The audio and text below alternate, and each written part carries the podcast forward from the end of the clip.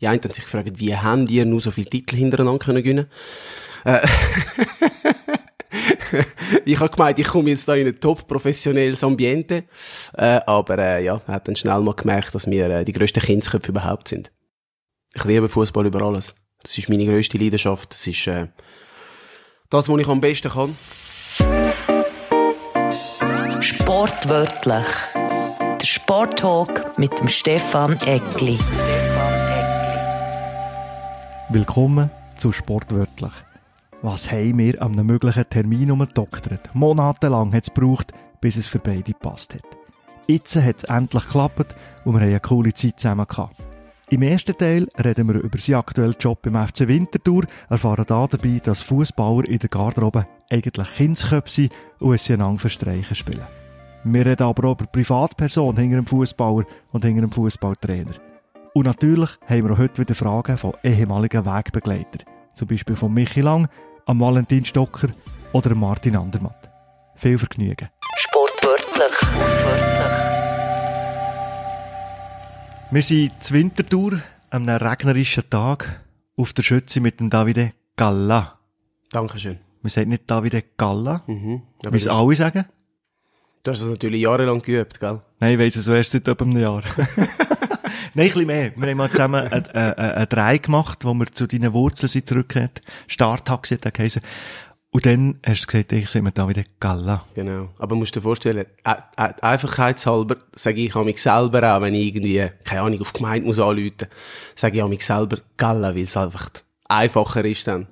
Es hat sich so eingebürgert. ja, dass sie es auch verstehen. Wenn du irgendwie da ein schnell Galla sagst, dann kommen sie nicht raus. Und es wird lang dauern, wenn du jetzt überall mit den Leuten, die du zu tun hast, beruflich, privat, äh, Ja. müsstest du sagen, Ja, als. Fußballer hättest du ja genug Zeit, grundsätzlich, aber nicht mehr. Ist das so? Ja, ja, logisch. ja, ich mir das Gefühl, das ist so ein so eine, so ein Mythos. Ja, ja, nein, nein, ist es nicht. Die Schütze, wo die Arbeitsort ist, da wollen wir noch drüber reden. Wie sieht die Tag heute noch so aus? Wir zeichnen morgen auf. Ähm, und am Nachmittag haben wir dann äh, das Abschlusstraining. Das Wetter. Fußballer habe ich so ein bisschen im Kopf, sie sommerliebend, sonnenliebend, wärmeliebend. Das ist so das Wetter, was die Fußballer hassen, oder?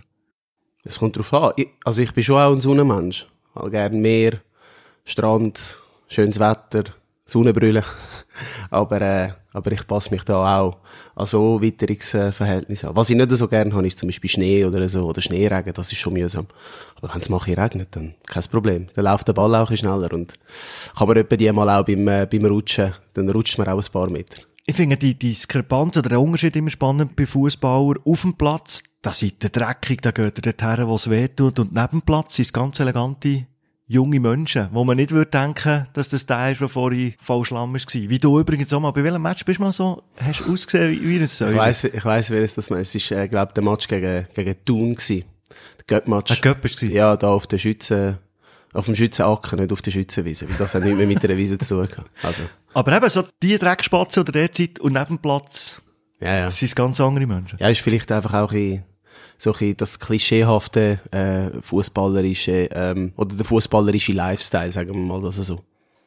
In welcher Phase von deinem Leben bist du eigentlich gerade? Pff, In der zweiten.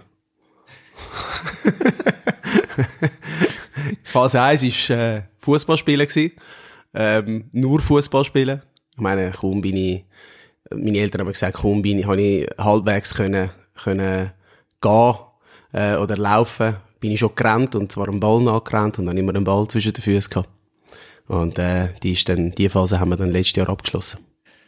Was beschäftigt dich im Moment, wenn du so das Weltgeschehen anschaust, Corona, weiss man nicht, ist es wirklich vorbei, äh, ein Krieg in der Ukraine. Wie schaust du auf die Welt im Moment? Ja, äh, so wie viel natürlich, teilweise fassungslos, teilweise auch machtlos. Ähm, wir sind ja dem ausgesetzt, sagt das jetzt Corona oder eben jetzt der Krieg, äh, betrifft uns all. Ähm, sind so ähm, halt globale, globale Sachen, oder? Wo halt äh, sich niemand kann davon entziehen ähm, und, und das ist natürlich schon etwas, wo, wo viel auch Angst auslöst, Unsicherheit und, äh, und ja, in unserer eigentlich heilen Welt, weil wir leben ja schon da äh, so ein in einer, oder auf einer, in einer Oase, ähm, in der Schweiz, fast schon eine Blase. Ähm, uns geht's ja unglaublich gut. Äh, und wenn man so rückblickend so denkt, wie wir durch die ganze Corona-Krise gekommen sind, Wahnsinn im Vergleich zu unseren Nachbarn. Ja. Also ich weiss da was. Für wie viel Freiheit das wir hatten. Ja, trotz allem. Trotz allem, einen Lockdown ne? hatten ja. und er ist viel oft. Ja, weißt also reden mal mit einem Italiener. Oder mit einem Deutschen. Meine Frau ist Griechin, aber das ist natürlich weit weg. Aber du kannst dir nicht vorstellen, was in Griechenland los war. Die sind eingesperrt worden. Wirklich eingesperrt. Und wir haben da eigentlich äh, relativ softe äh, Vorgaben gehabt. Und äh, ja, bei allen Problemen muss man sich das trotzdem immer wieder vor Augen führen, wie gut dass es uns grundsätzlich geht. Durch die Corona-Zeit seid ihr gut gekommen als Familie? Ja, mal. Ich glaube schon. Also wir sind, äh, wir haben versucht, äh, das Beste daraus zu machen. Ist natürlich eine neue Situation für, für alle. Ähm, aber äh, irgendwie, ja, hat man dann auch gemerkt, der Mensch gewöhnt sich eben an gewisse Sachen. Und mit der Zeit ist es, ist es halt wie Alltag gewesen, Normalität. Auch man hat sich nicht mehr gross aufgeregt. Wie lange wirst jetzt du zum Beispiel brauchen, bis du in Kino kannst gehen oder an ein Konzert kannst gehen, Schulter an Schulter, um dich herum, hunderte von Menschen und du fühlst dich zu 100% wohl? Hast du das Gefühl, kommt das so schnell zurück, wie wir es verloren haben? Für mich persönlich kann ich sagen, ja. Null Problem. Ja, ich habe jetzt ähm, auch gesehen, äh, jetzt wo, wo man ja auch in der ÖV nicht mehr die Maske muss tragen ähm, dass es trotzdem noch Leute gibt, die die Maske tragen. Ich habe mich dann ertappt, weil ich im ersten Moment vielleicht in den Kopf geschüttelt habe. Aber auf der anderen Seite muss ich das auch respektieren, weil nicht alle haben, haben mein Denken oder meine Art und Weise, die Sachen zu sehen. Und wenn sich jemand möchte schützen und die Maske möchte tragen, dann, ja, wir, wir leben in einem freien Land, dann soll er das machen. Und, und äh, von dem her ist es, ist es für mich kein Problem. Ich, äh, ich bin gestern auch gerade an einem Anlass gewesen, und es ist sehr, sehr eng gestohlen an dem Tisch. Und äh, irgendwie ist das, äh, ja, die einen haben, haben dann schon ein paar Sprüche gemacht, aber es ist für mich völlig, völlig easy, kein Problem. Ich glaube, wir müssen das vielleicht auch ein Stück weit wieder lernen, aufeinander zugehen, äh, oder, oder auch etwas Banales. Ich strecke seit, seit, seit einiger Zeit schon, strecke ich nicht mehr die Faust entgegen, sondern direkt die Hand. Wenn mir einer dann mit der Faust entgegnet, ja gut, dann gebe ich ihm die Faust. Ähm, also als Begrüßung, mhm. wohlverstanden. Ja, klar. aber, aber grundsätzlich gehe ich so auf die Leute zu. Ich, ich möchte die Hand geben. Am Schluss denke ich, ähm, macht das ja auch äh, das Leben aus. Die menschlichen Kontakt, äh, manchmal eben auch im, im, auf, auf den Fußball bezogen.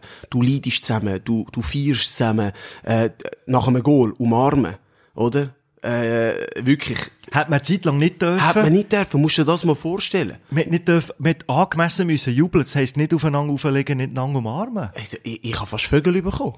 Ich habe mich am Gegenspieler gesagt, kannst du bitte ein bisschen Abstand halten, weil, wenn wir schon nicht zusammen sollten jubeln, wäre ich froh, wenn du mir nicht zu nahe würdest auf die Pelle rücken. Wunderbare Bicicletta, Tor des Jahres, ja, aber bitte kommen wir bitte nicht zu nahe, nicht zu nahe. Tönt einfach winken von weitem, das lange nicht. Also, äh, eben, faszinierend, was das mit uns hat gemacht. Selber hast du dich verwünscht, weißt du es überhaupt? Ja, mich hat es zweimal verwischt. Ich habe zweimal Corona gehabt. Eine schlägt dir nicht? Nein, also, aber gut, normalerweise sagen wir alle guten Dinge sind drei, aber wir schauen jetzt mal. Wir wollen natürlich über die Rücktritt reden, die neue Job reden bei Winterthur, aber zuerst muss ich irgendwie eine Frage klären von einem ehemaligen Mitspieler von dir. Lass mal selber. Liebe Davide, da ist der Michi, äh, bist im Podcast. Ich habe eine Frage an dich, und zwar, tust du die Heime auch immer im Handstand duschen? Bitte? Aber ich habe gewusst, dass das muss von Michi kommen, logischerweise. Logischerweise. Ich gehe davon aus, die Frage gründet die darauf, dass du im Handstand duschen hast in der Schweizer Fußballstadion. Also ich sag's mal so, das habe ich erst in Basel kennengelernt, durch einen anderen Mitspieler. Name? Äh, ja, nein, ist ein Ausländer ist egal. Aber auf jeden Fall, auf jeden Fall ist es so gewesen, dass man halt einfach, den, er hat das so ein als, als Witz gemacht. Und zwar jedes Mal, wenn ein neuer Spieler ist, äh, hat er, äh, haben wir gewusst, jetzt kommt dann der Test, oder? Zum wissen, was das für ein Typ ist. Und nach dem, nach dem Training, nach dem ersten Training, äh, ist, hat er gewartet, bis er unter der Dusche ist. Und nachher ist er auch in die Dusche rein. Und ist, äh, neben ihm an, duschen. Und dann hat er, äh, eben, zum Waschen, damit er eben an gewisse Stellen ankommt, hat er eben auch im Handstand duschen. Wenn du verstehst, was ich meine. Und ja, weil es halt einfach, weißt rein, ja, so physikalisch kommt, kommst du dann besser an. Oder? An die Ja, Stelle. klar. Macht Genau. Sinn. Macht auch Und wir Sinn. haben uns auch kaputt gelacht. Einfach die Reaktion zu sehen von dem neuen Mitspieler, oder? Wenn er, wenn er, wenn er den hat gesehen, so zuerst normal duschen und nachher in den Handstand gehen und gewisse Bewegungen machen. Ja, und ich habe dann das, ja, irgendwie witzigerweise übernommen und Also immer wenn neue Spieler sind gekommen, hast du dich geopfert und hast im ja, mit der Handstand Zeit habe ich es nicht nur bei den Neuen gemacht, sondern auch bei denen, die generell, die sich generell aufgeregt haben. Aber haben sich ein paar aufgeregt? Nein, natürlich nicht, aber äh, das haben sie alle lustig gefunden. Also, du kannst dir nicht vorstellen, so ein Fußballergarderobe, das ist der grösste Kindergarten überhaupt. Und das ist vielleicht das Einzige, oder das, das, was ich am meisten vermisse. So, eben, das Reinkommen und die 20, 25 teilweise Vollidioten, oder? Weil wir werden alle zu Vollidioten, wenn wir in die Garderobe reinkommen. Oder die meisten. Von denen, die durch den Von denen weg, ja, durchgehst. du bist daheim und gibst deiner Frau einen Kuss und dein Kind und so, nachher steigst du ins Auto rein, kommst ins Stadion, gehst in die Garderobe rein und dann ist es einfach ein Irrenhaus teilweise. Aber halt wirklich alles auf lustige Art und Weise. Und das ist etwas, was ich, was ich wirklich kann vermissen Aber sag mal, wenn jetzt im Handstand duschst, dann kommt einer neu. Ja. Und dann duscht dort einer im Handstand. Und dann fragt er haben die Fragen gestellt? Haben die den Kopf geschüttelt? ja, teilweise schon. Die einen sind schockiert gewesen, andere haben sich kaputt gelacht, die einen haben sich gefragt, wie haben die nur so viele Titel hintereinander können gewinnen? Äh, ich habe gemeint, ich komme jetzt da in ein top professionelles Ambiente, äh, aber äh, ja, hat dann schnell mal gemerkt, dass wir äh, die grössten Kindsköpfe überhaupt sind. Was hat es noch für Ritual gegeben? Vielleicht zu Basel, wenn er neu ist gekommen? Also singen gehört man ab und zu. Nein, ähm, sonst so ein Ritual haben wir eigentlich, glaube keinen. Kannst einfach müssen Einstand zahlen, so. Oder ein Apero, habe ich gemeint. Wenn ich mich nicht täusche. Aber so, das mit dem Singen haben wir jetzt, haben wir jetzt zum Beispiel nie gehabt in Basel. Wenn wir gerade beim, beim Fußball sind, wir werden im zweiten Teil ein bisschen auf deine Karriere rausschauen, was fehlt dir, wenn du jetzt mit Jungen zusammen schaffst, was fehlt dir vielleicht im modernen Fußball? Du hast gesagt, ich glaube, der Kindergarten, das, das, das Kindische, das aber positiv gemeinte, das ist, glaube ich, immer noch gleich. Aber wie hat sich der Fußball vielleicht schon verändert? Ja, durch, äh, das, äh, Glasteil da, wo ich selber auch in der Hand habe. Smartphone. Smartphone ist natürlich so, dass äh, im Vergleich zu früher wirklich viel weniger interagiert wird, dass äh, viel mehr äh, so in ihrer eigenen Welt sind. Der eine hört Musik, der andere ist irgendwo auf TikTok oder auf Instagram gerade, der andere macht ein äh, Föteli, äh, ja. Und früher hat es das nicht gegeben. Es ist wirklich ein Kommunikationsmittel gewesen. Also, gell, ich will das nicht verteufeln. Ich liebe das Ding, weil ich arbeite ja auch tagtäglich damit und ich möchte das nicht missen.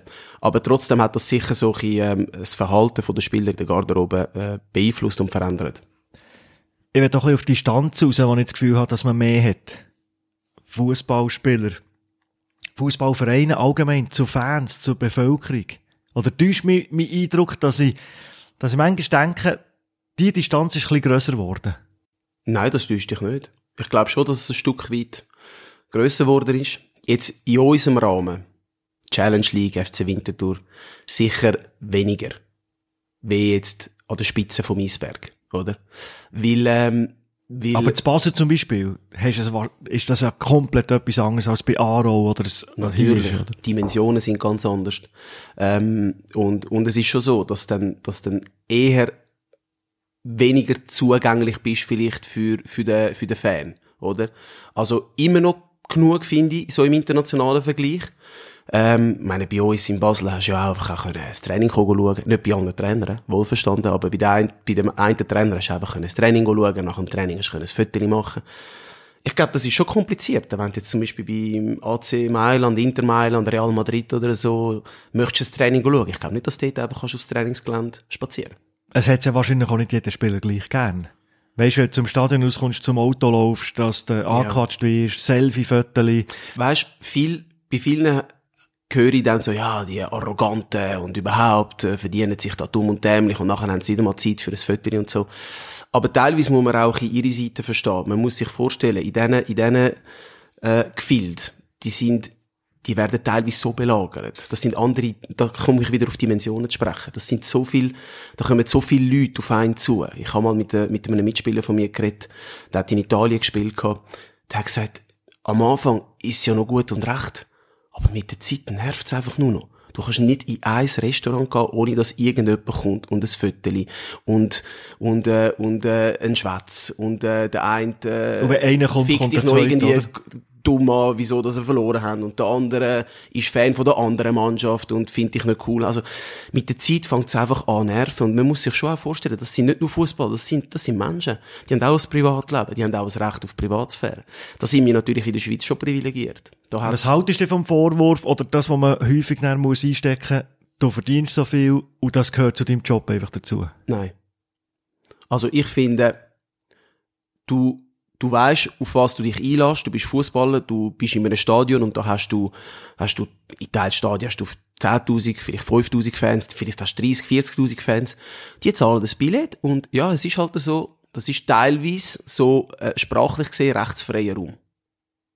Hm? Es ist ja so. Also, was, du hast sicher auch schon gemerkt oder gehört, was wir uns teilweise müssen anhören auf dem Feld und ist schon unterste, unterste Schublade. Und Oder wenn du drei, vier Mal verlierst, als du zu den Fans ja. musst du entschuldigen. Dass die ins Gespräch wollen und, und ja, Mannschaften ja, hergehen sich so und sich rechtfertigen. Ja, irgendwo durch hat das, ja, hat, genau, es hat sich so ein bisschen einbürgert. Und, und dann nachher musst du dir gewisse Sachen gefallen lassen. Und du bist ja dann im Fokus, du bist ja dann dort auf dem Feld. Und, du bist ein Gladiator, ein moderner. Ja, vielleicht, ja, hat es so gewisse, es geht zwar nicht um Leben und Tod, aber es geht so ein Stück weit in die Richtung, oder? So ein rundum, äh, viele Fans und du bist dort in der Arena, hat ja auch viele Stadien, die mittlerweile Arena heissen. Und, äh, und dann nachher finde ich schon, man muss irgendwo, muss man, muss man dann schon, äh, ein bisschen äh, das Maß finden, oder? Ähm, und, und die einen benutzen das auch, das Stadion, weil sie genau wissen, egal was, was du dem Spieler sagst, er darf ja gar nicht reagieren. Also ist sicher es ist, weißt du, viel für Provokation. Viel ein Ventil, oder? Ja, sicher ist es ja. ein Ventil. Aber bist du ein Spieler gewesen, wo, wo dann, wenn Fangruppierung ist gekommen, oder die Fans haben eine Rechtfertigung wollen auf eine, auf eine Niederlage, bist du ein Spieler gewesen, der her ist, wo ist diskutieren, oder bist du ein Spieler gewesen, der mal gesagt hat, ich muss mich vor euch überhaupt nicht rechtfertigen? Ja, ist sicher auch schon vorgekommen. Aber, ähm, ich meine, wir sind eben, wir sind alles auch nur Menschen und keine Maschinen und, äh, und wir verlieren ja nicht absichtlich. Und äh, es gibt halt auch im Sport äh, gewisse Momente, wo es ein bisschen schwieriger ist, ein bisschen komplizierter ist. Und, äh, und dann kommt es immer ein bisschen auch aufs Niveau drauf an. Ich meine, wenn dann du in die Fankurve gehst oder vor die Fankurve stehst und dann hat es vielleicht noch einen, der hat schon das Bier in der Hand und wahrscheinlich schon etwa vier oder fünf Intus.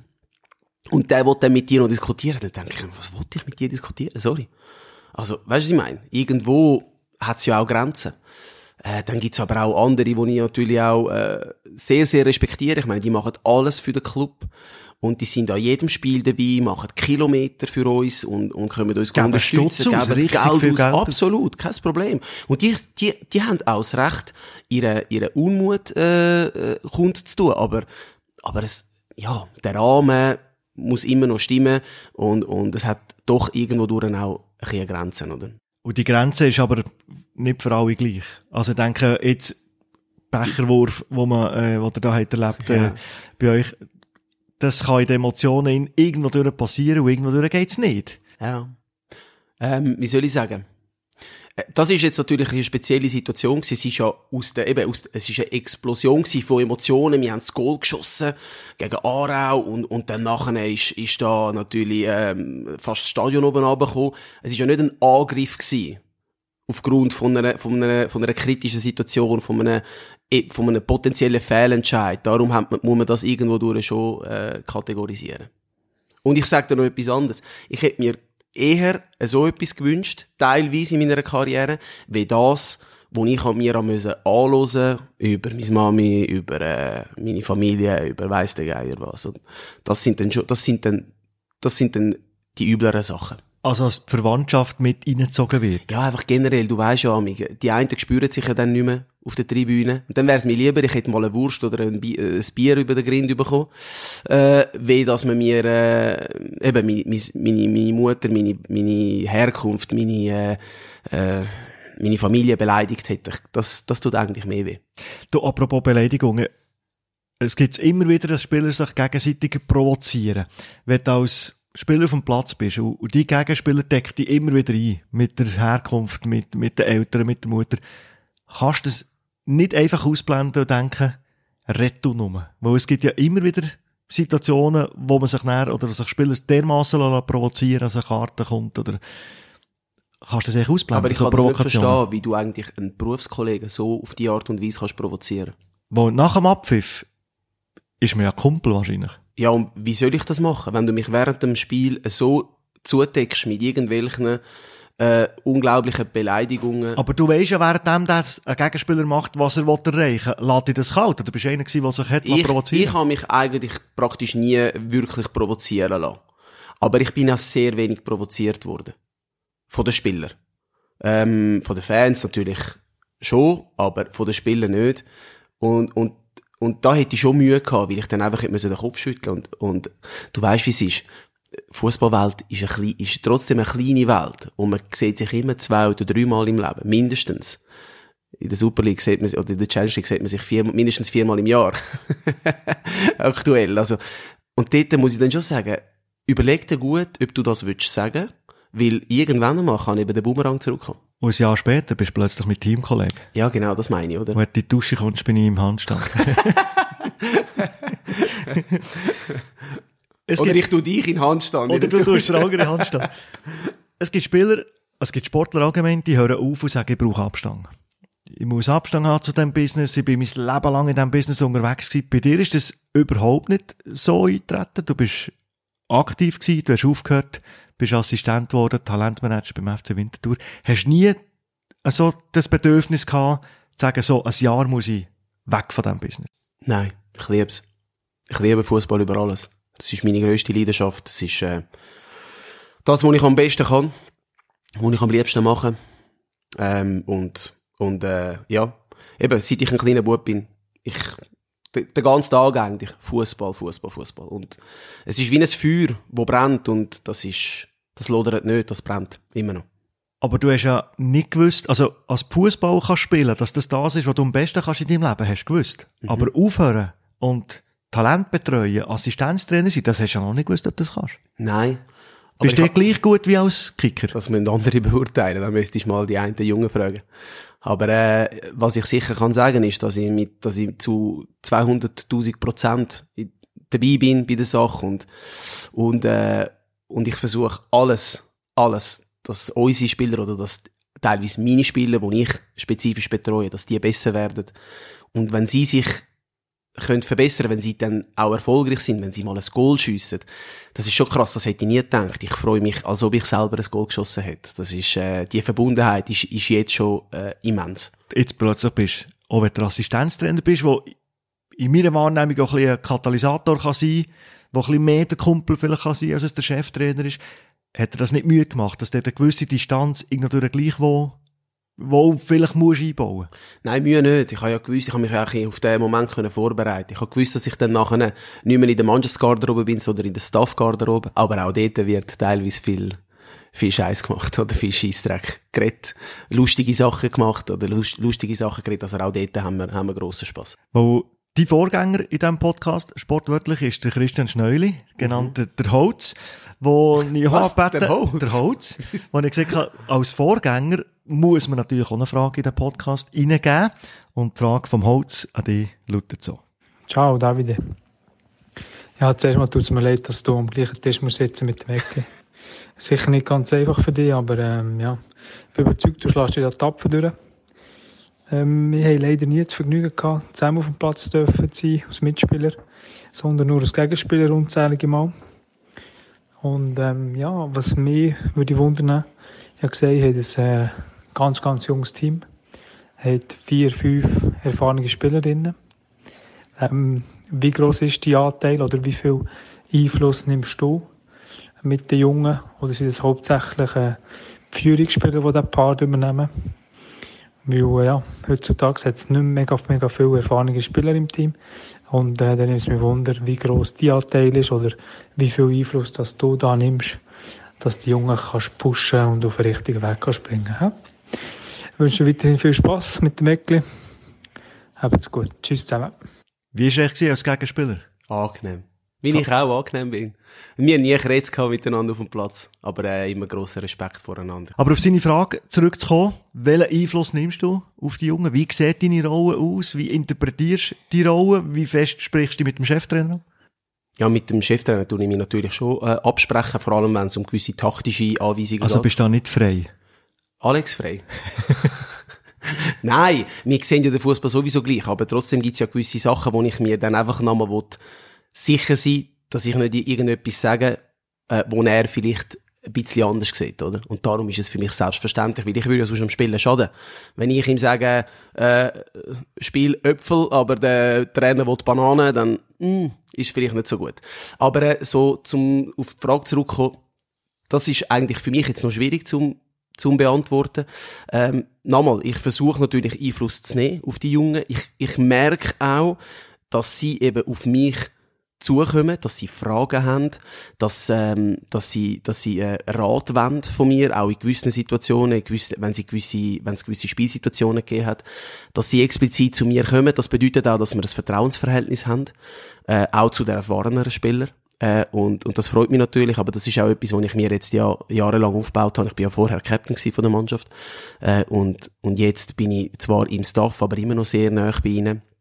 Und äh, dass die Beziehung, das führt dann dazu, dass du auch Einfluss hast, die zwischenmenschliche Beziehung, dass du dann eben auch Einfluss hast auf die Spieler. Aber es ist wahrscheinlich auch als Assistent, stellen wir es ein bisschen einfacher vor, ehemaliger Mitspieler gewesen zu sein und eine Saison später bist du Assistent, als wenn der Cheftrainer wärst. Natürlich, das ist nochmal etwas anderes. Du bist ja so eben, wie du, du hast gesagt, Katalysator. Ich sag dem vielleicht so ein Schnittstelle, äh, Ansprechpartner. Vielleicht willst du nicht mit allem gerade zum Chef gehen, sondern fragst zuerst mal den Assistent um Rat und der kann dann vielleicht, äh, ja, sagen, weißt du, das gang jetzt direkt zum Chef oder das bleibt unter uns zwei, wir besprechen das. Ähm, von dem her bin ich schon äh, ähm, eine Anlaufstelle für, für viele Spieler bei uns. Aber es ist ja auch eine Funktion, wo dir etwas bei dir bleibt. Wenn er mit einem Sörgeli kommt oder irgendein Problem hat, wo er zu dir kommt, aber weiss, es geht nicht, das muss ja nichts Schlimmes sein, aber es geht nicht zum Cheftrainer, sondern das, das bleibt unter euch. Natürlich, absolut. Das ist wichtig auch. Ähm, das, äh, das ist, sind ja teilweise auch intime Sachen, die vielleicht äh, teilt werden. Und für mich ist das selbstverständlich. Und der Alex hat ja genug zu tun mit der Mannschaft, mit der Taktik, mit dem Gegner. Und dort nehme ich, versuche ich ihn ja auch zu unterstützen und ihm gewisse Sachen abzunehmen, damit er sich nicht um alle 25 oder 30 Nasen muss, muss kümmern, wo, wo, wo jetzt bei uns im Kader stehen. Sondern, dass ich eben vielleicht genau kann sagen, los, um die jungen Spieler, äh, tue ich mich kümmern. Selbstverständlich, wenn er etwas zu sagen hat, dann er ist der Chef. Aber ich glaube, das sollte auch ein Stück wieder eine Entlastung sein für ihn. Ich habe vorletztes Interview gemacht mit dem Jerry Soane und hat, äh, hat mir gesagt, Konzentrationsphase von Spielern, die haben in den letzten Jahren abgenommen. Sie schauen in Leverkusen so zwischen fünf und zehn Minuten ist die Aufmerksamkeitsspanne, die sich ein Spieler konzentrieren kann. Ist das in der Challenge League auch so? Ja. Oder sind es dort zwölf? Vielleicht, ich weiß es nicht. Aber fünf bis zehn, weißt du, ich bin erklüpft und denke, ja, fünf, fünf hat sicher solche, die dann nach fünf abstellen. Es gibt vielleicht auch solche, die sind gar nie dabei bei den Sachen, wenn wir etwas erzählen. Das ist ein individuell, aber ich, ich weiß schon, was er meint. Ähm, Konzentration lädt nach, wenn dann du zum Beispiel eine Übung machst auf dem Platz, merkst, wie sie, wie sie das einfach wie nicht mehr fokussiert machen, weil, ja, das kann ich sowieso, oder? Äh, und dann nachher lädt Qualität nach. Oder wenn du etwas erzählst, wenn du irgendwie eine Videoanalyse machst, musst du schon aufpassen, weil du bist zwar voll in deinem Element und möchtest viele Informationen ähm, geben oder liefern. Aber die, die die Informationen aufnehmen müssen, irgendwann, ja, fährt ein System ab in Standby. Wie ist denn der Spieler, der Ende 5 Minuten kann zulassen und nicht 10 Minuten? Wie ist der während einem 90-minütigen Spiel? Ist das, ist das komplett etwas anderes? Hat er denn dort über die 90 Minuten den Fokus? Es gibt schon Spieler, da habe ich Mengen kennengelernt, die sind privat ganz anders wie auf dem Platz. Und dort gibt es auch Spieler.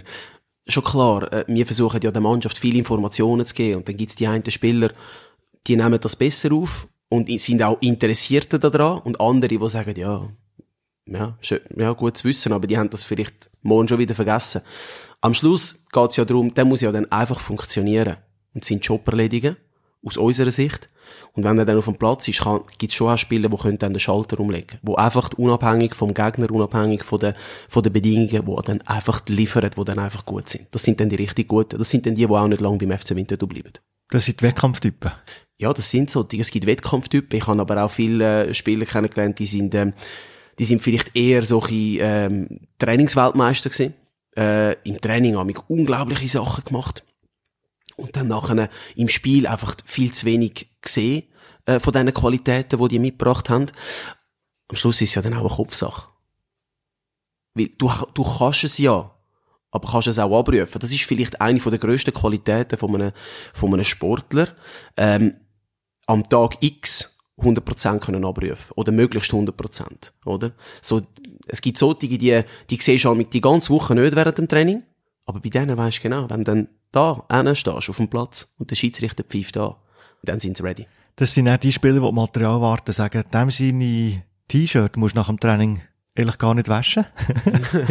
aber auf dem Platz sind sie dann unglaublich gut, auch wenn sie eben nicht Trainingsweltmeister sind. Äh, Es gibt so Typen, ja. Es gibt ein Gebrüderpaar in, in, in der Schweiz, also beim Hakan und beim Murat Yakin hat man das immer wieder gesagt. Und der Trainer hat gesagt, es sind spezielle Typen, gerade der Hakan, da muss man ihn vielleicht unter der Woche auch ein bisschen speziell behandeln, muss ihm vielleicht mal einen freien Tag geben, aber er zahlt es mit Leistung zurück. Und dann hat wahrscheinlich auch Mannschaft, Mitspieler, kein Problem damit. Natürlich. Ich meine, was interessiert mich das, wenn das Trainingsmatch gönnt?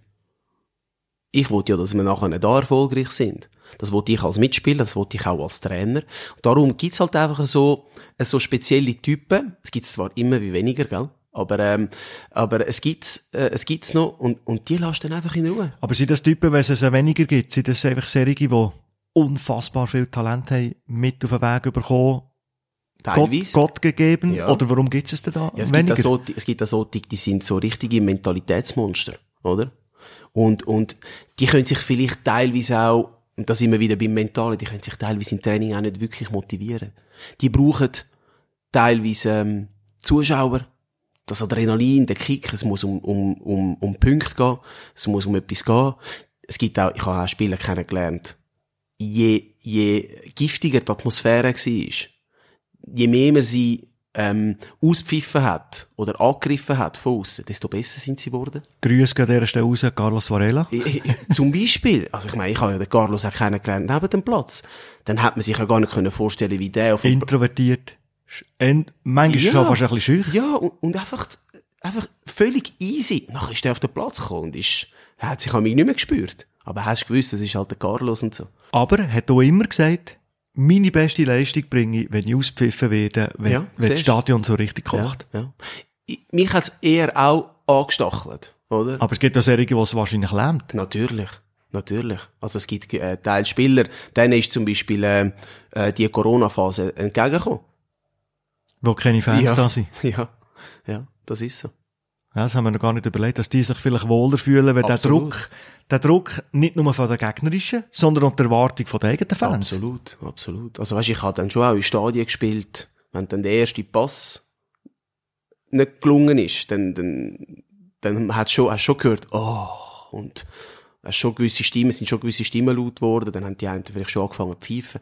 Das kann, wenn du nicht eine starke Persönlichkeit bist, dann, dann kann dich das, kann dich das äh, schon kaputt machen. Und als Junge sowieso. Und dann es dir vielleicht gar nicht darauf an, ob du bei Winter spielst oder bei Basel oder bei. IB oder wo immer. ja. Nein, ja gut, natürlich ist dann schon, je mehr Leute im Stadion, je, da sind wir wieder bei den Dimensionen, je grösser teilweise auch der Druck, das ist so, ja. Aber wenn du, wenn du vom Typ her den Druck nicht standhaltest, äh, dann, dann ist das eigentlich fast egal, ob das auf der Schützenwiese ist oder, äh, oder im, im Joggeli.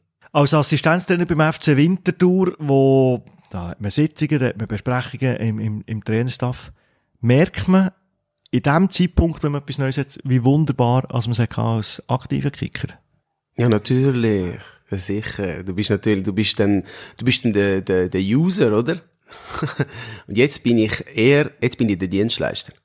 Jetzt muss ich ein bisschen liefern. Die anderen kommen und sagen, du, wir haben jetzt Training, komm.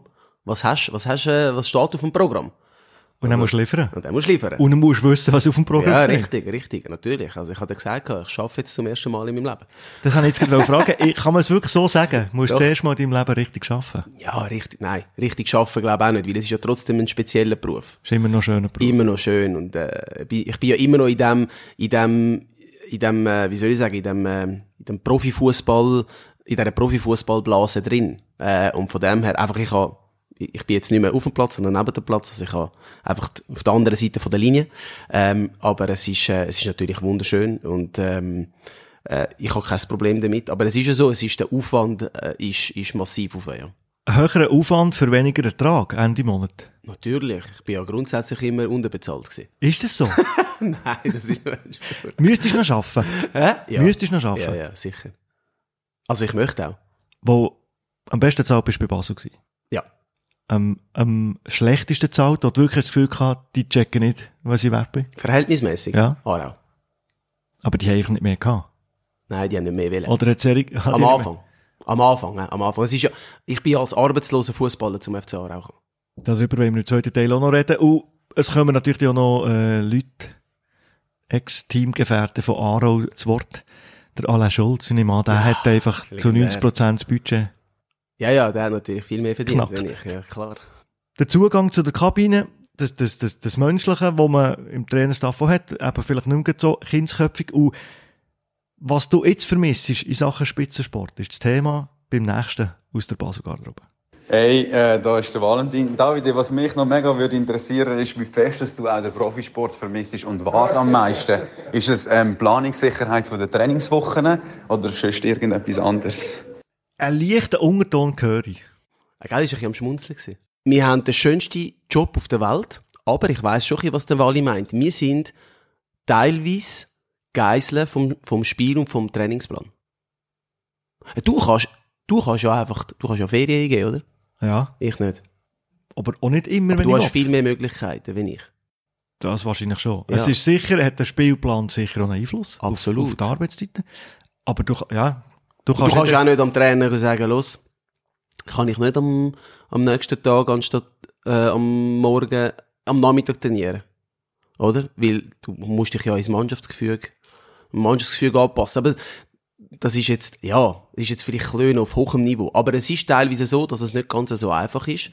Äh, vor allem dann, wenn du nicht alleine bist, sondern wenn du noch Familie hast, äh, wenn du noch andere Verpflichtungen hast, äh, wenn du halt einfach alles dem musst unterordnen, oder?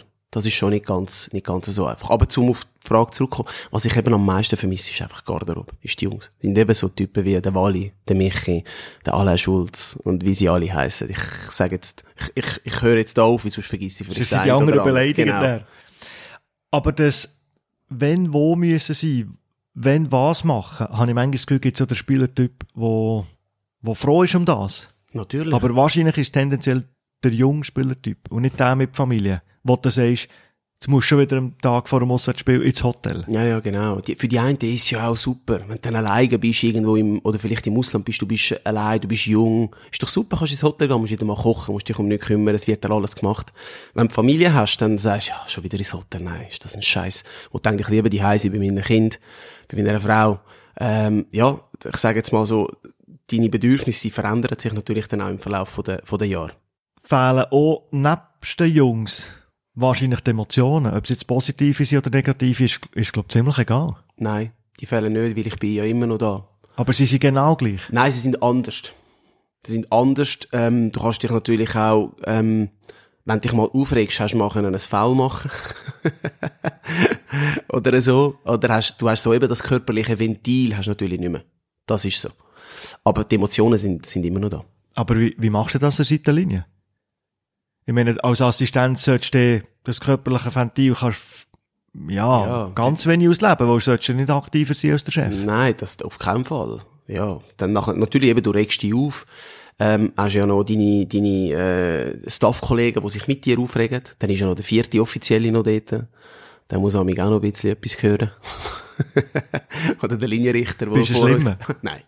Ich behaupte jetzt nein. Eher nein. Es gibt Schlimmere. Aber hast du Verständnis für so hochemotionale Typen? Peter Zeidler, wahnsinnig emotional. Äh, aber Constantin, wahnsinnig emotional für einen Sportchef, oder? Ja, ja, nein, sicher habe ich Ver- Verständnis schon. Aber jetzt sind wir wieder dort, wo wir, wo wir am Anfang sind. Es hat ja alles irgendwo dann eine Grenze. Oder? Ähm, ich sage immer so, gibt, gibt, als Mensch solltest du Leitplanken haben. Auf der Autobahn hast du auch Leitplanken. Oder? Du kannst mal auf, auf den Bahnenstreifen, kannst mal anhalten. Du kannst auch ganz gemütlich in der Mitte fahren. Du kannst aber auch mal Gas geben, links, aber du solltest nicht in die Leitplanken rein. Oder? Weil sonst kann es crashen. Und das ist im Leben genau gleich. Wir müssen versuchen, innerhalb von diesen Leitplanken uns zu bewegen. Und wenn wir das schaffen, dann werden wir auch Verständnis haben von unseren, von unseren Mitmenschen, vielleicht für gewisse Ausbrüche. Äh, wenn wir, wenn wir, äh, in die Leit, wenn wir über die Leitplanken hinausgehen, dann, dann übertreten wir eben die, die Zone. Wenn drückst du oder der Trainerstaff vielleicht Augen zu, wenn Spieler siehst, die Sachen vielleicht machen, die ein bisschen im Kopf haben, wo ein Beispiel am Abend vor einem Spiel siehst du vielleicht am 10 Uhr am Abend noch irgendwo in einer Fastfood-Kette am Anstehen. Irgendetwas so, wo mir Trainer schon gesagt hat, ich habe es einfach laufen Mhm. Ich habe geschaut, wenn sie am anderen Tag die Leistung bringen, habe ich vielleicht gesagt, oh, ich habe den dort und Mhm, gesehen. genau. Das war vielleicht nicht die beste Idee gewesen. Wie viel lässt du laufen im Trainerstaff oder als Trainerstaff und, wie, und wo greifst du ein? Ja, es kommt darauf an. Ist es eine Ausnahme, ist es ein Muster? Oder? Wenn es ein Muster ist, musst du es versuchen zu durchbrechen. Äh, Auch zu, ähm, im Spielen zu lieben. Musst du ihm halt aber auch erklären, dass das ja auch in der Perspektive nicht gut ist. Auf die Leistungen Auf die Leistung auch, oder? Am Schluss ist es so, wenn du äh, bis am ich habe ja, kein, ich habe ja keine Kontrolle über dich. Wenn du äh, an der Playstation willst, rumspielen bis am Morgen um drei vor dem Spiel, dann ist das dies, dies Ding. Aber du siehst ihn nicht, im Gegensatz, wenn er in der Stadt ist. Ja, genau. Aber die Sache ist ja trotzdem, es ist ja, was ist denn schlimmer? Ist es, ist es schlimmer, dass er bis am Morgen um drei zockt? Oder ist es schlimmer, dass er am 10 Uhr am Abend noch einen Kebab reinhaut? Das ist Ansichtssache. Am Schluss ist es so, er muss ja dann einfach können liefern. Und man muss ihm dann erklären, dass das halt einfach eben in der Perspektive sicher nicht gut ist, was er macht. Äh, und wenn er dann nicht liefert, muss er sich einfach auch bewusst sein, dass, dass ihm das um die Ohren gehauen wird. Und wenn es ein Muster ist, kannst du wahrscheinlich nicht ewig liefern. Nein, und wenn es ein Muster ist, ist es vor allem schwierig zu durchbrechen. Das braucht Zeit, das lange nicht, wie wenn, wenn ich dir, wenn du schlechte angewohnt hast, und das haben wir ja alle, dann lange es ja nicht, wenn ich es dir einmal sage, und dann ist es vorbei. Es ist ein Prozess, und du musst ja selber daran arbeiten. Und ich bin, ist mein Job, dann immer wieder auf das hinzuweisen, immer wieder Massnahmen ergreifen, dass, dass das nicht passiert, oder dass wir die Muster können, können verändern, durchbrechen. Und wenn dann der Wille da ist vom Spieler, das auch zu machen, oder vom Mitmensch auch, dann, äh, dann bringt man das an. Aber es braucht Zeit, es geht nicht von heute auf morgen. Was sind so die witzigsten Sachen die du hast, als Spieler? Ausbüchst aus dem Hotel oder eben noch in einem Beiz oder? Ja, zum Beispiel, so im Trainingslager, so der beste Tag zu meinem Ausgang gehen und abhauen vom Hotel ist eigentlich der erste, weil dann erwartet es niemand. Ah! am dritten, vierten, fünften Tag Ja. beenden wegen dem Lagerkoller, aber am ersten Tag. Am ersten Tag, wenn du frisch angekommen bist und das Zimmer bezogen hast, dann ist, erwartet doch niemand, dass irgendeiner weggeht. Und was hat er gemacht? Ja, wir sind in den Ausgang. Ist das zu jungen Zeiten gewesen oder selbst Super League Zeiten? Dort sind wir, äh, dort sind wir bei GC gewesen. Gibt's so Zeug heute noch? Lässt der Profifußball heute noch zu oder ist es, ist es fast nicht mehr möglich? Mal, das gibt's sicher noch. Aber vielleicht sind sie ein weniger schlitzohrig wie wir früher. Äh, ich weiß es nicht. Vielleicht sind wir, äh, die Generation von mir jetzt, vielleicht sind wir mit allen Wasser gewaschen, die einen, und wir wissen genau, wie die Spieler ticken, aber ich glaube, ich würde jetzt auch nicht in einem Trainingslager kontrollieren, wenn einer rausgeht, dann geht er raus. Ich habe es ja auch gemacht. Ich darf, das ist ein bisschen Gefahr, oder? Und ich habe mir immer geschworen, wenn ich mal sollte Trainer werden dann ist es mega wichtig, dass ich nie vergesse, dass ich selber auch mal Spieler bin. Was du hast du gemacht. Ja. Wo in jungen Jahren doch irgendwo durch ein bisschen dazugehört. Und wenn es, auch, eben, wenn sie Leitplanken ist, Ja. Ja, gut, das ist jetzt nicht, ja, wir haben, finden die Trainer witzig, die so absolute Füchse sind, die es dann wissen, und dann morgen um zwei, wenn sie reinkommen, die Jungs mit der Zeitung, die untere Lobby hocken, grüßen miteinander. ja, ja. Das machst du nicht, das hast du geschworen als Trainer, so etwas machst du nicht. Nein, also es ist, wie soll ich sagen, ich will, ich will kein Polizist sein. Ich möchte das Vertrauensverhältnis haben zu den Spielern. Wenn du die Spieler möchtest erreichen, musst du auch ihre Sprache reden. Du musst sie können verstehen, du musst viel Empathie haben. Du musst etwa die mal auch einfach ein Auge zudrücken. Oder vielleicht in meinem Trainingslager sagen, Jungs, morgen ist Abflug. Äh, ich wollte einfach jeden im Flüger sehen, wenn wir zurückfliegen. Dann ist der Drückreis nicht ungemein angenehm. Wie, Je das ist ja dem sein Problem. Was jetzt? Wer, wer mag, wer mag äh, feiern, der mag auch dann die anderen Sachen vertragen. Und er hat es nach, dem, nach der Landung in der Schweiz auslaufen. Oh ja, das habe ich auch mal erlebt. Äh, das ist, das ist auch lustig. gewesen. Einmal sind wir wirklich äh, zurückgekommen aus einem Kurztrainingslager äh, und äh, da hat ein Spieler, weil er äh, ein bisschen Flugangst gehabt hat, hat er so eine Tablette genommen gehabt, um ein bisschen schlafen. und dann sind wir gelandet in Zürich und dann hat es geheißen, so, und jetzt gibt's noch ein Training. Und der andere hat immer noch Da pennt. haben wir, da haben wir halb müssen tragen auf dem Platz. Aber so, das sind doch die Geschichten, die dich nicht ja, sicher. Weißt, das ist ja genau das. Sieg, Niederlage, ist ja gut und recht. Titel, super. Kommt alles auf die Visitenkarte drauf. Aber das, was du, an was du dich wirklich erinnerst, sind genau die Geschichten. Zusammenfurt, Trainingslager. Dort irgendwie Scheissdreck gemacht oder äh, mal gestritten, mal miteinander äh, irgendeinen Scherz gemacht bei einem. das sind die Sachen, wo ja dann das Ganze aus, das macht ja das Leben aus. Das ist die Würze, das Salz von dem Ganzen. Die nächste Frage kommt äh, von einem Präsident von einem Super League Club und er zielt auf etwas, wo ich die Frage gehört habe, denkt, der hat recht. Ciao Davide, da ist der Steff. Ich hoffe, es geht dir gut. Ich habe zwei Fragen an dich. Und zwar, du bist Publikumsliebling in St. Gallen, in Basel, Winterthur als Spieler. Bist denn du der Publikumsliebling jetzt auch noch als Assistenztrainer? Ich wünsche dir alles Gute, viel Erfolg und ich hoffe, wir sehen uns gleich wieder mal. Ciao! Stefan Wolf Großartig. vom FC Luzern. Stimmt. Überall Publikumsliebling. Bist du jetzt auch Gut, in? St. Gallen würden es mir jetzt nicht unbedingt gerade Rosen, Rosen entgegenrühren. Selbst wenn ich jetzt würde, Stadion nicht Nach all diesen Jahren. Ja, es gibt halt ein paar, wie soll ich sagen? Ich habe gerade letzte Mal diskutiert mit jemandem, ähm, es gibt ja immer wie weniger Typen. Sagt man ja. Ist so. Ist so. Also, weil sie immer weniger dürfen sagen Genau. und dann auf Kappe es gibt bekommen. immer wie weniger Typen, die auch anecken mit ihren Sachen, die sie sagen, oder mit den Entscheidungen, die sie treffen. Und ich glaube eben, dass die Fans das dann jetzt auch vermissen. Sie vermissen auch die, wo sie ein bisschen beschimpfen auf dem Platz. Oder im Stadion. Weißt du, was ich meine? Und, und, äh, und ich, ich habe auch zu denen gehört. Ich bin auch äh, von den eigenen Fans eigentlich immer geliebt worden. Es war schön gewesen.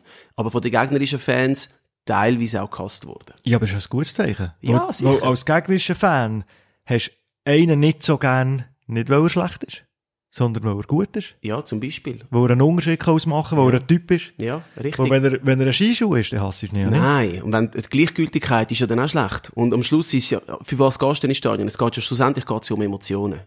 Wir wollen Emotionen vermitteln, Emotionen haben auf dem Platz, aber der Zuschauer will ja auch unterhalten werden, will ja auch Emotionen haben. Sonst kannst du die Oper. Wobei, auch dort kann es Emotionen geben, wenn, wenn dir das gefällt. Aber, aber, weißt du, was ich meine? Das ist halt einfach ein, ander, ein anderer Rahmen. Und wenn du ins Stadion gehst, dann willst doch du einen Fallrückzieher sehen, dann willst du vielleicht sogar mal eine Rudelbildung sehen, ähm, Kopf an Kopf und, und, und irgendwie äh, sich einander anschreien, nachher wieder jubeln, Tränen, lachen. Das, das macht ja das Leben aus, das macht eben auch den Fußball aus. Und bist du noch als Assistenztrainer, Publikumsliebling? Publikumslie- Ja, also ich bin natürlich da die das ist meine Stadt und so. Und ist klar, dass, äh, dass ich immer noch sehr, sehr beliebt bin, das merke ich auch. Äh, und, und die Liebe, die, die erwidere ich ja auch. Ich, ich bin mega gern beim FC Winterthur und ich bin, ich finde es ein mega cooler Club. Ich finde, wir, ich finde, wir haben fantastische Fans, auch fantastische Zuschauer. Jetzt mal Becherwurf ausblendet. Aber selbst das, also es ist ja nicht in der, es ist ja nicht boshaftig gewesen. Und, und ich bin mega gern da. Die nächste Frage kommt von einem Trainer, den ich weiss, dass du sehr schätzt. Also die erste Frage wäre, ob er das Gefühl hat, dass der FC Winterthur nach über 30 Jahren diese Saison aufsteigt. Und die zweite, wenn er in die Glaskugel schauen könnte, wo er selber ist und was er macht in circa fünf Jahren. Grüße gehen nach Japan Nach zum Japan. René Weiler, wo, Arigato. wo schnell hat, äh, geantwortet und wahnsinnig gefreut hat, dass er sich Zeit genommen Also Aufstieg Winti, Glaskugel. Also Aufstieg Winti, du, wir sind jetzt, es fehlen jetzt noch neun Spiele. Äh, und wir sind dort. Äh, wir sind endlich einmal kon einigermaßen einigermaßen konstant. Das heißt, der FC Winterthur ist in den letzten paar Jahren immer so am Anfang vorne dabei gewesen, nachher ein eingebrochen. Jetzt fehlt noch äh, das letzte Viertel von der Meisterschaft und äh, natürlich, also ähm, wenn wir dort oben sind, dann möchten wir das auch versuchen. Und es wäre natürlich eine unglaubliche Geschichte. Und ich glaube, wenn das wirklich sollte passieren, irgendwann, dann glaube ich, würden sich nicht nur die Winterthurer Fans freuen, sondern ich glaube auch die ganze Fußballschweiz würde sich freuen, weil ich glaube, der FC Winterthur ist definitiv eine Bereicherung für jede Liga. Es gibt ja so Mannschaften, wo, wo nicht nur regional Freude hast, wenn sie würden aufsteigen oder Erfolg haben, sondern eben schweizweit. Und Winterthur ist so eine Mannschaft, wo das Gefühl ist, dass, äh, dass die ganze Super League, wenn man jetzt würde aufsteigen, oder dass viel Freude hat, dass Winterthur da ist. Ich glaube schon. Ich glaube schon, weil, weil es ist ein, ein Club, wo viel Tradition hat, wo ein unglaublich cooles Stadion hat. Ähm, und, und ich weiss auch, dass die Mannschaften gerne auf die Schützenwiese kommen, go shooten, oder? Also weißt, der FC Vaduz ist auch aufgestiegen. Bei allem Respekt für den FC Vaduz. Aber dann gehst du da nicht, die Anlage ist zwar cool und alles, guter Platz, aber dann hast du irgendwie 500 Nasen dort, die kommen den Match schauen. Und wenn du auf die Schütze kommst, weißt du, was- weißt was da los wäre, wenn du da im Oberhaus bist? Weißt du, wie viele Zuschauer, dass du da jedes zweite Wochenende hättest? Wenn dann Basel kommt, Zürich kommt, IBE kommt, äh, Luzern, St. Gallen, egal, wer auch immer da oben ist, das ist, das, das wäre fantastisch. Und die zweite Frage von René Meiler, wenn du die Glaskugel schaust, jetzt hast du die über Vaduz geäussert, ich weiss nicht, ob sie die mal holen als Trainer. Ich weiss es nicht.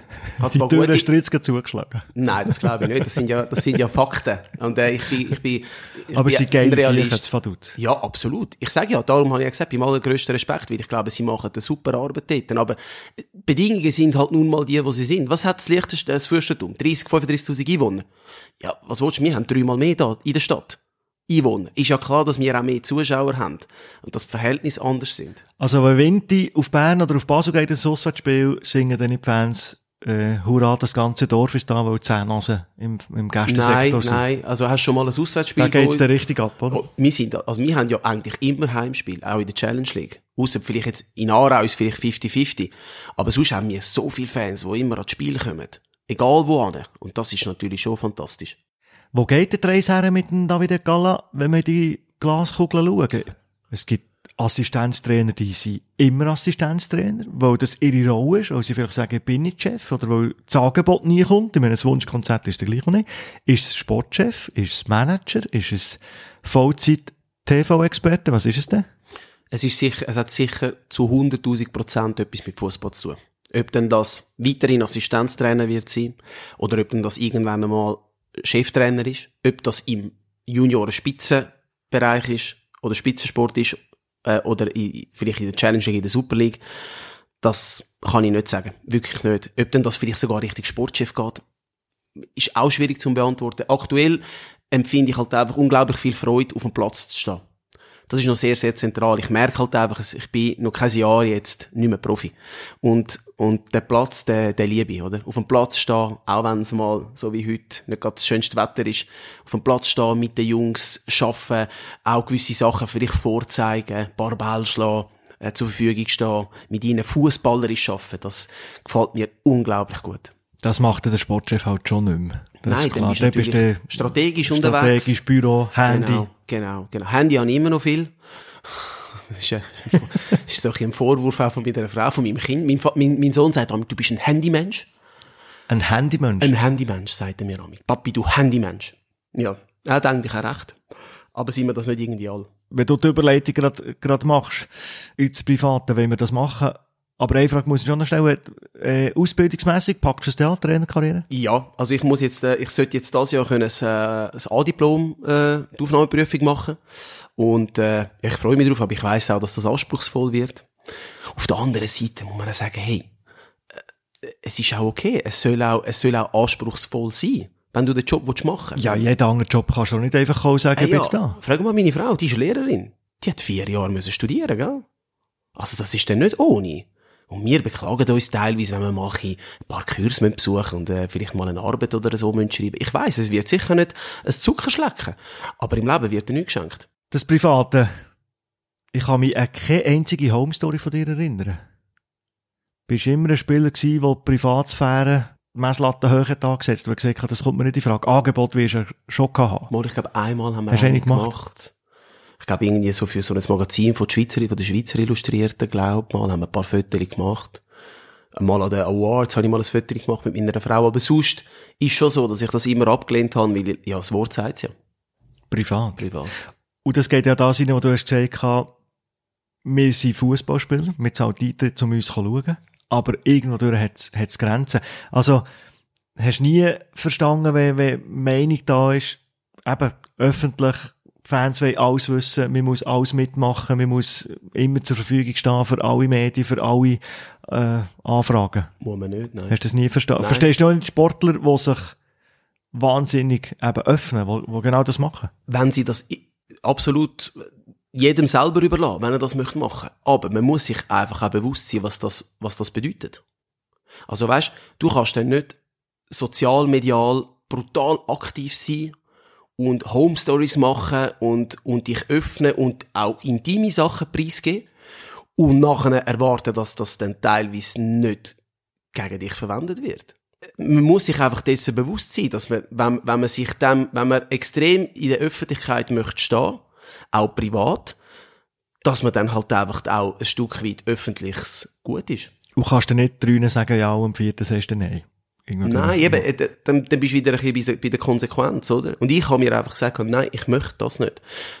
Es hat auch mal, es hat auch mal, äh, ähm, einmal hat es eine Anfrage gegeben, aber nicht an mich gerichtet, sondern an meine Frau. Und ich habe nicht Druck gemacht, aber ich habe ihr dann einfach gesagt, schau, du musst es dann schlussendlich für dich selber entscheiden, ob du das möchtest. Ich für mich muss sagen, ich hätte, nicht, ich hätte jetzt nicht mega Freude, da bin ich ganz ehrlich. Nicht, weil ich dir das nicht mag gönnen, sondern weil ich einfach finde, äh, alles, was privat ist, sollte privat bleiben. Du bist, du bist weder, du bist, du stehst nicht in der Öffentlichkeit. Und, und ich würde dir anraten, diesen Schritt nicht zu machen. Aber du, du musst es selber, du musst es selber wissen. Und dann gibt es natürlich die Partnerinnen oder auch, auch Partner von Die das auch Sportlerinnen, die die Öffentlichkeit suchen, die Natürlich, ein bisschen da im Seitenwagen sind, aber auch Paare, die, wo ich eher auf, auf dieser Seite bin und sagen, nein, der oder sie soll den Job machen in der Öffentlichkeit, aber ich liebe Genau, genau. Und meine Frau hat dann das einfach, ja, auch verstanden und hat gefunden, ja, nein, ist, ist voll okay. Also sie müsste das sowieso nicht haben. Sie hat es vielleicht auch mal spannend gefunden. Weißt du, es hat ja einen gewissen Reiz. Die Öffentlichkeit hat einen gewissen Reiz. Die Medien haben einen gewissen Aber Reiz. es hat dann plötzlich eben Konsequenzen. Wo, Richtig. wo machst du äh, Grenzen oder wo machen dir Grenzen mit dem Kind? Das steht gar nicht zur Diskussion. Also das wäre ja dann eben die Konsequenz. Ich habe letztens noch müssen schmunzeln, weil du musst ja glaub, wenn zum Beispiel so Föteli sind von der Kinderkrippe oder vom Kindergarten und so, musst du glaub als Eltern musst du glaub dein Einverständnis geben, dass man das Föteli auch darf brauchen, zum Beispiel für die Homepage und so. Genau. Und das ist dann für uns kein Problem. Aber nicht jetzt irgendwelche, keine Ahnung, Magazin oder so. Das, da gehört er einfach nicht an. Er ist ein Kind. Das interessiert doch niemand. Er ist manchmal Schweiz-Fan, manchmal Italien-Fan. Glaub, oder? Ja. Während Länderspiel. Es hat sich jetzt erledigt äh, bei der nächsten WM. Ey, er ist Hat er so, er ist, er ist enttäuscht gewesen. Er ist enttäuscht gewesen. Er ist an der EM hat er ja angefangen, wo das erste Spiel war da. Also nicht das erste, sondern wo Italien gegen die Schweiz gespielt hat, an der EM. Hat er ja mit, ist er ja Schweiz-Fan gewesen. Nachher hat er gemerkt, dass nur die Blauen spielen. Dann hat er ab der 5 15., 20. Minute hat er geswitcht. Hat gesagt, Aber auch der Papi, hat das blaue Trikot angehabt. Natürlich, natürlich. Er hat es ja extra gemacht. Er wollte mich ja immer provozieren. Und jetzt, äh, und nachher ist er natürlich voll Italien-Fan gewesen. Dann ist es natürlich so gewesen, Europameister geworden, dann ist ja eh alles nur noch Italien gewesen. Italien, Italien, Italien.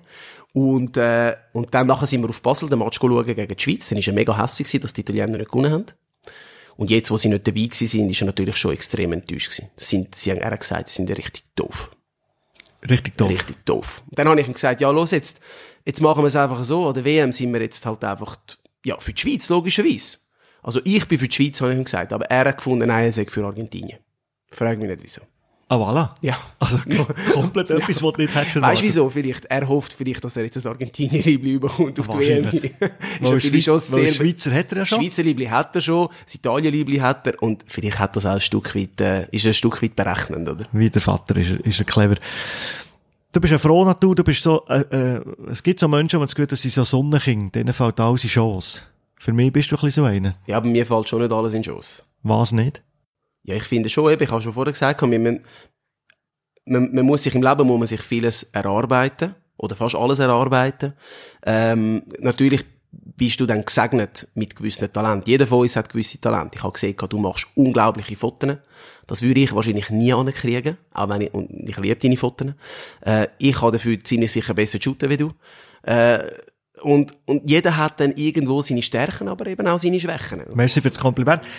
Und was man dann nicht versteht, ist, wie zum Teufel kann man so gut Fußball spielen? Wie zum Teufel kann jemand mit einem Bleistift ein menschliches Gesicht zeichnen, das perfekt ist? Wie kann man das? Ja. Und das, was man selber kann, ist ja irgendwo normal. Ja, das ist so, oder? Ah, Oder irgend, ich, ich frage mich auch, äh, ich höre sehr gerne zum Beispiel Klaviermusik. Ich liebe das Instrument Klavier. Da frage ich mich auch, wie bringen die das an?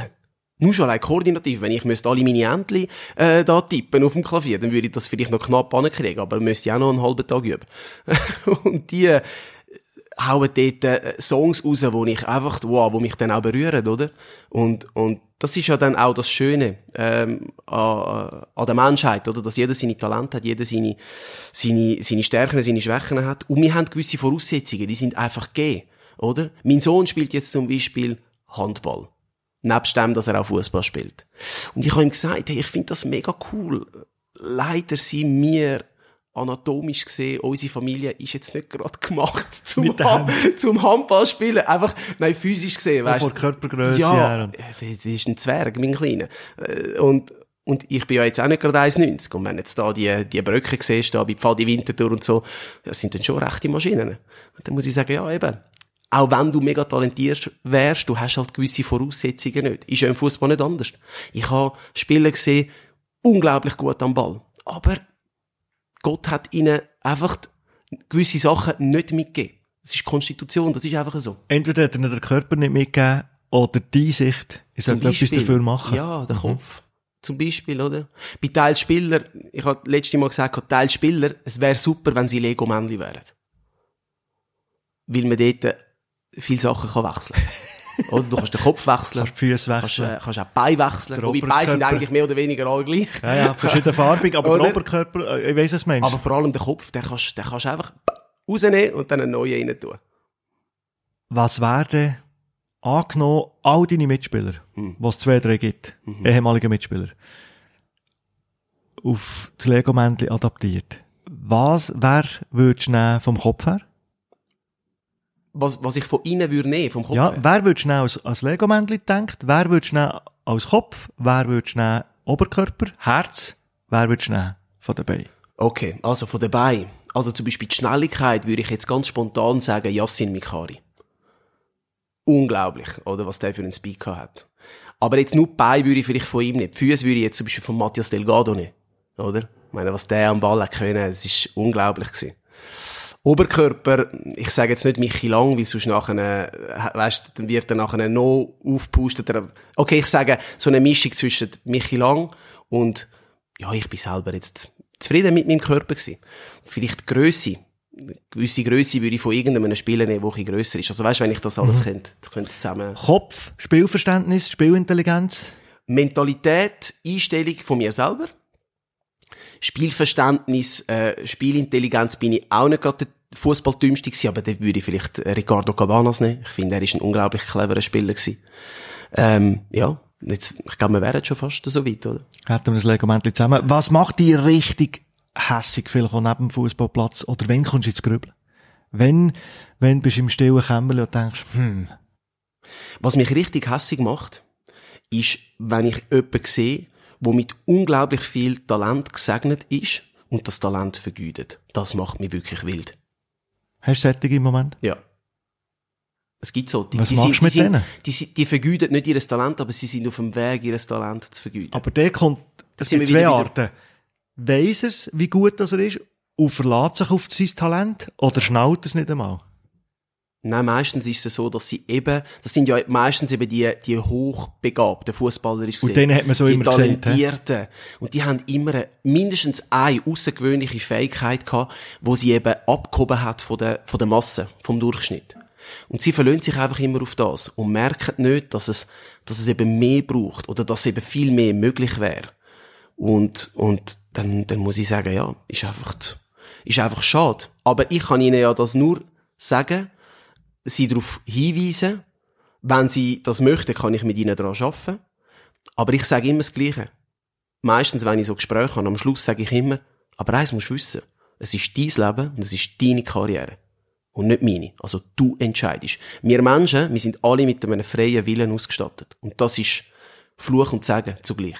Ich das Schlimmste, wenn man dann so, man kann daran noch zerbrechen, wenn man sagt Jahrhunderttalent, aber wenn dir immer wieder gesagt wird, wie gut das bist und wenn du weisst, wie gut das bist und dann nichts äh, daraus machst. Martin Andermatt als äh, Stichwort, was kommt dir als erstes in, wenn ich den Namen nenne? Ja, ist ja der gewesen, der mich, äh, wo mich eigentlich so lanciert hat im Profifußball. Hoi Davide, das ist der Martin Andermatt. Mich würde drei Sachen interessieren, wo du könntest sagen, das habe ich in der Fußballzeit kennengelernt und die will ich unbedingt in meinem weiteren Nicht-Fußballleben auch können anwenden oder äh, die drei Sachen haben mich wirklich geprägt in dieser Zeit. Ich wünsche dir alles Gute und wir sehen uns sicher bis bald.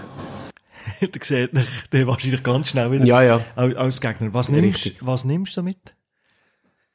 so ein bisschen etwas, wo ich, ähm, wo, wo mir jetzt so spontan in den Sinn kommt, wenn ich jetzt wieder so an die Garderobe denke, ist so der Spagat und die Mischung zwischen Teamkamerad und Konkurrent.